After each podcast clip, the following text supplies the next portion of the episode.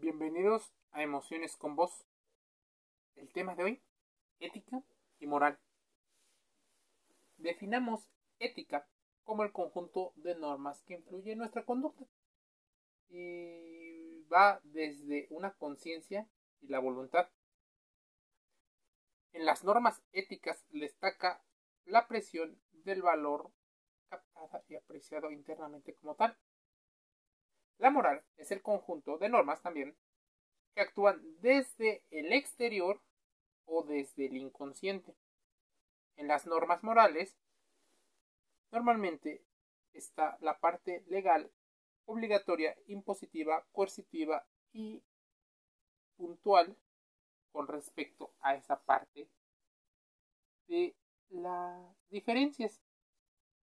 ¿Cuáles son entonces las situaciones que nos hacen hablar de ello? Bueno, en términos generales, la ética y la moral deben buscarse, pues la ética normalmente es un estudio científico y filosófico, mientras la moral es puramente práctica. Es decir, la ética habla desde la razón y la reflexión filosófica, pero la, la moral se refiere a los actos que realizamos en nuestro día a día. Para muchas personas, la ética y la moral han estado sufriendo en los últimos tiempos. Los negocios y la importancia que tienen vienen a ser una situación sumamente penada en muchas estructuras. Quienes normalmente están deteriorando mucho más rápido situaciones con respecto a la ética. En una investigación realizada, por ejemplo, por la Universidad de Baylor en Estados Unidos, sugieren que el narcisismo deteriora los juicios éticos de cualquiera, pero más los de las personas religiosas que los de las personas escépticas. El efecto del narcisismo sobre la moralidad podría explicarse por la falta de compasión que propicia este trastorno de personalidad. Cuando en la religión suelen mencionar a, los individuos malvados, probablemente estén hablando de la triada oscura, que hablaría la psicología. El concepto de narcisismo fue introducido por el psicoanálisis y el padre de esta rama de la ciencia llamado Sigmund Freud, y hace referencia a una serie de rasgos propios de personalidad que también pueden manifestarse como una patología. Pueden aparentar ser normales, así que lo que has visto en las películas y has visto, por ejemplo, en los videos musicales, en la literatura, a veces se exagera para que logres comprender el mundo interno del personaje. Pero como difícilmente puedes ver los pensamientos, es mucho más fácil interpretar y entender su mundo exterior. ¿Qué características tienen la ética y la moral dentro de esta forma de percibir? Según Chris Pulling, profesor de marketing de la, de la misma universidad, y otros de los autores del presente estudio del que te estoy hablando, dicen que los datos obtenidos a partir de estos análisis revelaron que tanto los cristianos devotos como los cristianos nominales mostraron juicios éticos mejores que los individuos escépticos. Tomando en cuenta y sabiendo que es un estudio que compara la religión, es importante que consideres que las personas que tienen una educación a partir de lo que ellos consideran los valores fundamentales o los más importantes, no entran en una discusión, sino más bien cuál es la finalidad de esos estudios o de esos principios.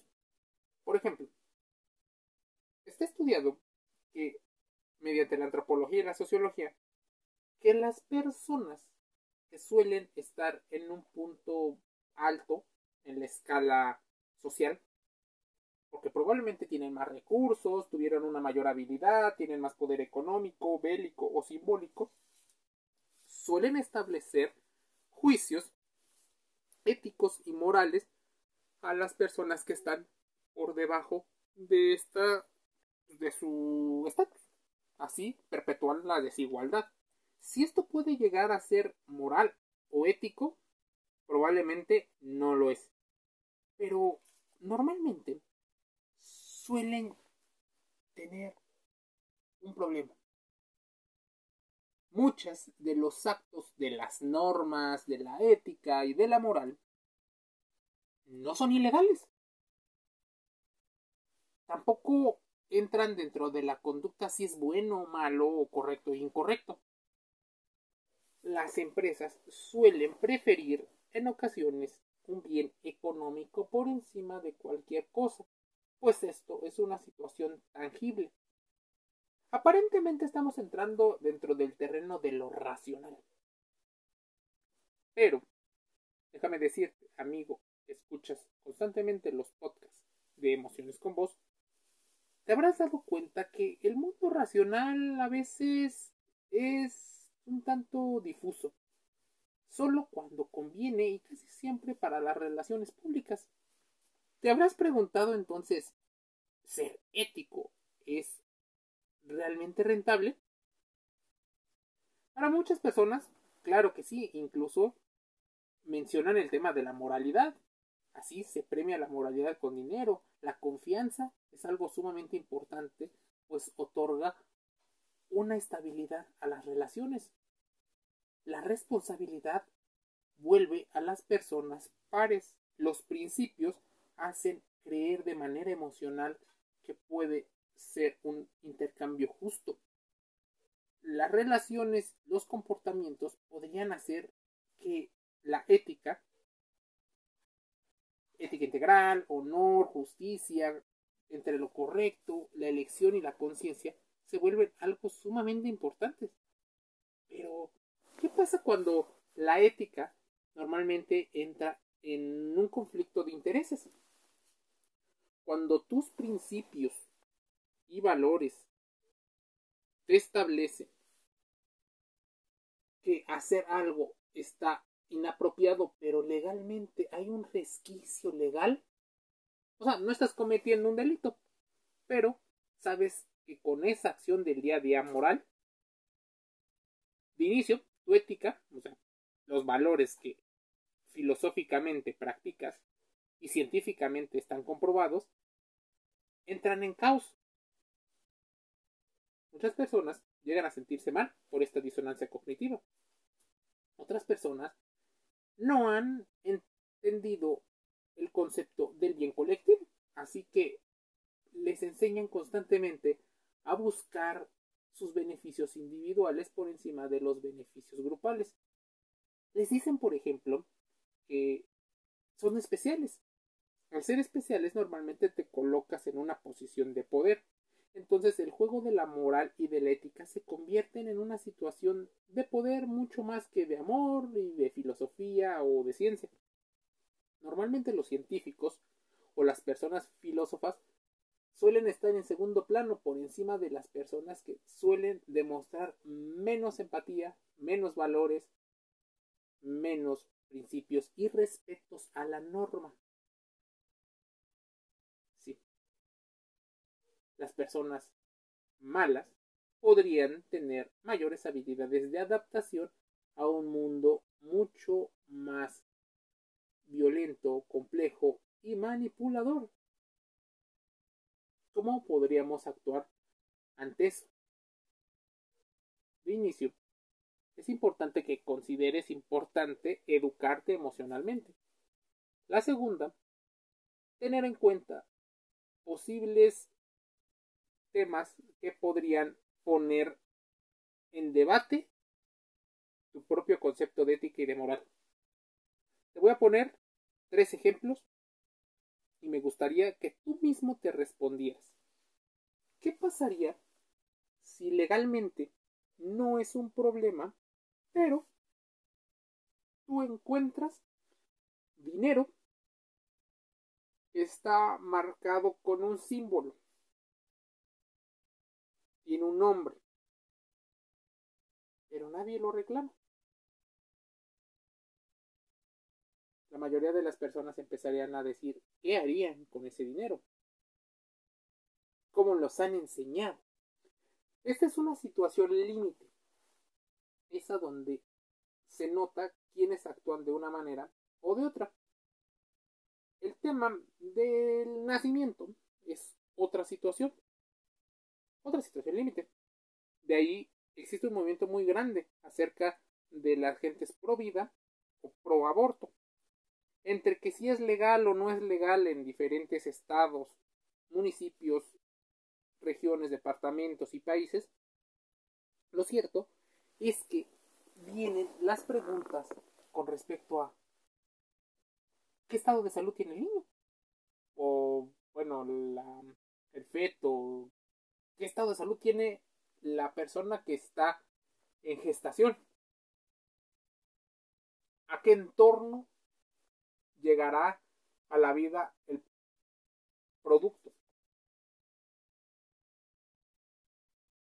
Eso pone en una situación límite las decisiones de la ética y de la moral. Pero ¿qué pasaría si hubiera una personalidad que fuera mucho fácil, muy fácil de responder? Que te respondiera sin dudas. Y no significa que porque no tiene dudas es más seguro. Simplemente sus respuestas probablemente ya estén automatizadas. Tercera situación límite. Te encuentras en una situación donde tu vida depende de ello. Lo que más te ha costado trabajo conseguir de manera económica depende de la decisión entre un sí y un no apoyar a alguien. ¿Lo harías? Probablemente deba de haber más preguntas para intentar buscar ciertas certezas. La primera pregunta que seguramente al escuchar este podcast vendría es ¿quién es esa persona? ¿Qué lazo emocional nos une?